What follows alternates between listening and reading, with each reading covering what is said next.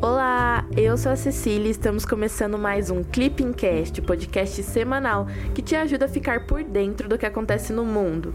O meu papel aqui é trazer uma atualização rápida dos acontecimentos internacionais mais relevantes da semana que passou. Esta semana, especialmente, não vamos ter a participação da Ana, mas semana que vem ela tá de volta. O principal tema desse episódio é a guerra na Ucrânia. Vamos falar bem brevemente sobre o Dia da Vitória, que é comemorado no dia 8 na Europa e no dia 9 na Rússia.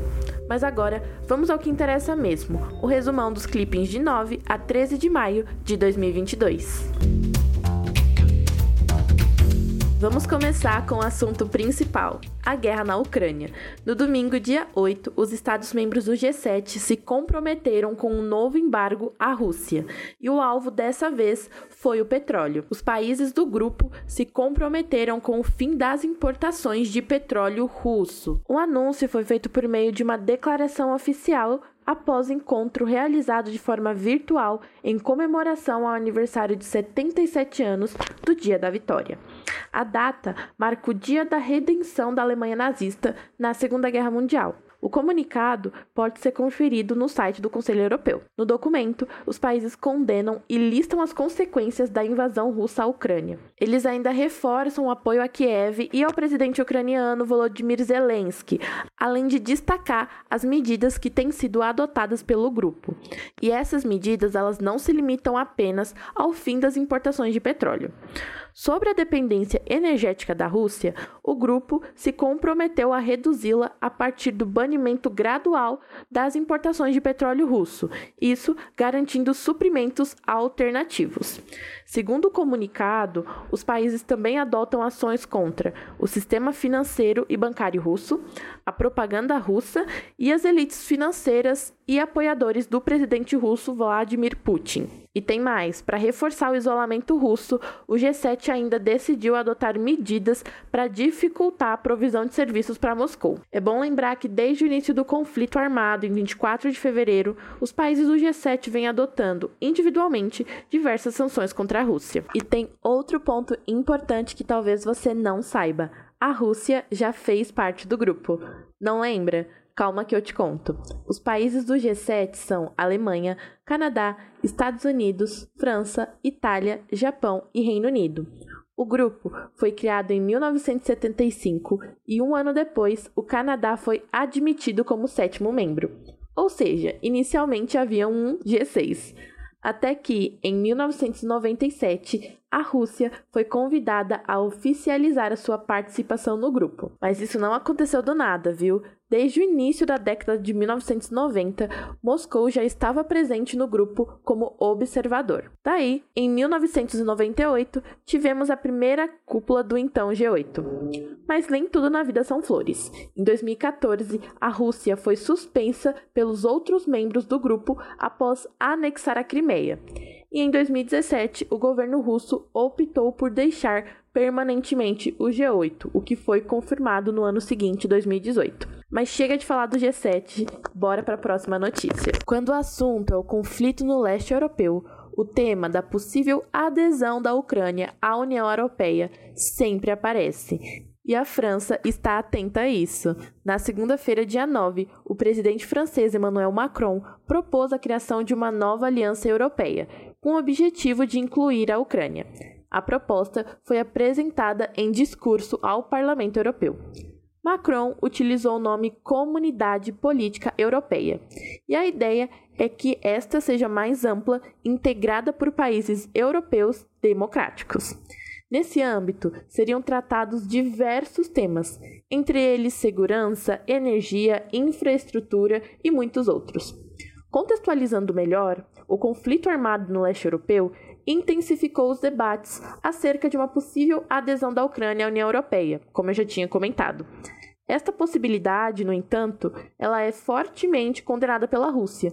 Inclusive, Moscou elenca a não adesão do país às alianças ocidentais como um dos requisitos para as negociações e também para o fim do conflito armado.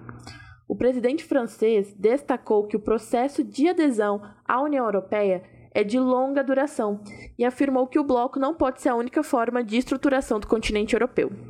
Depois de falar ao Parlamento Europeu, a ideia foi discutida com o chanceler alemão Olaf Scholz, que, apesar de demonstrar interesse, destacou outras prioridades dos países europeus, como a entrada dos países bálticos na União Europeia. E falando em adesão, na quinta-feira, dia 12, a Finlândia afirmou a intenção de aderir à Organização do Tratado do Atlântico Norte, a OTAN.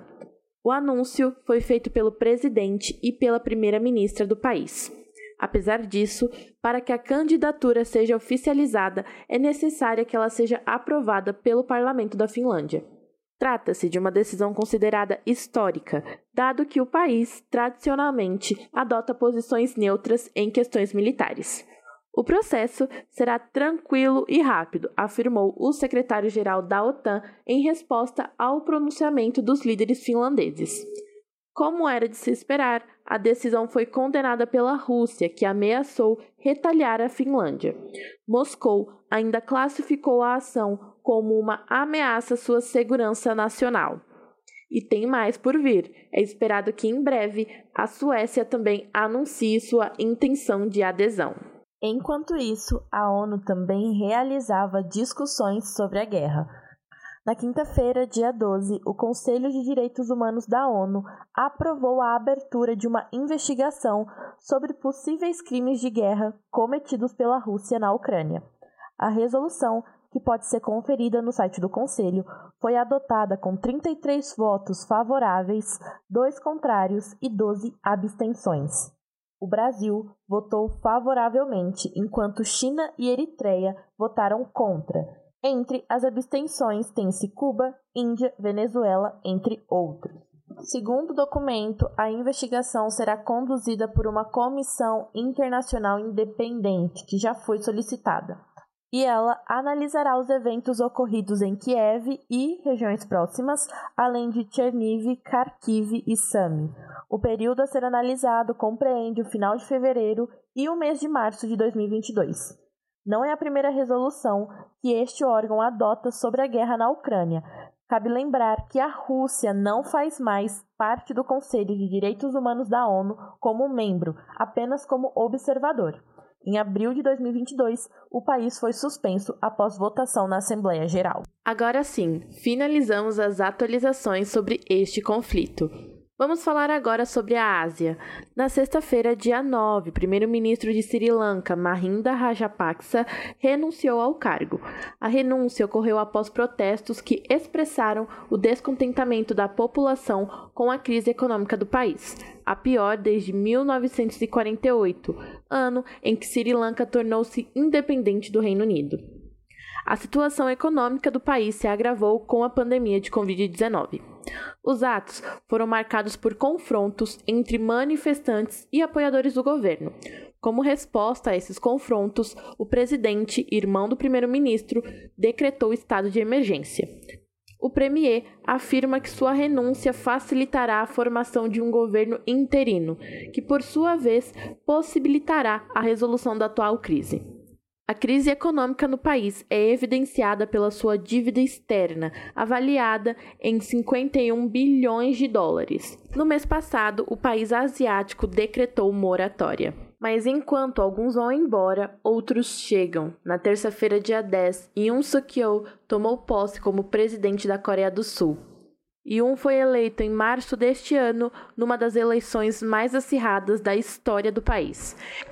Em relação à política doméstica, o presidente enfrentará diversos desafios econômicos, entre eles a alta do desemprego e o baixo crescimento, conforme destacou em seu discurso. Acerca da política externa, Yun diferencia-se de seu antecessor e passa a adotar uma posição mais dura em relação à Coreia do Norte. Apesar disso, em sua fala, Yun demonstrou disposição para o diálogo, com a condição de que Pyongyang opte por sua completa desnuclearização. Além disso, o novo presidente destacou a intenção de reforçar o relacionamento bilateral com os Estados Unidos. É isso, pessoal. Chegamos ao fim de mais um Clipping Cash com o resumão da semana dos dias 9 a 13 de maio de 2022. Se você ainda não segue o Clippingcast no seu tocador de podcast, aproveita e clica lá no botão seguir. Assim você não perde nenhum episódio. Falando em episódio, o que, que você achou desse aqui? Mande mensagens pra gente lá no nosso Instagram, clipping_cacd. Queremos melhorar o Clippingcast e a sua opinião é fundamental. Até semana que vem. Tchau, tchau!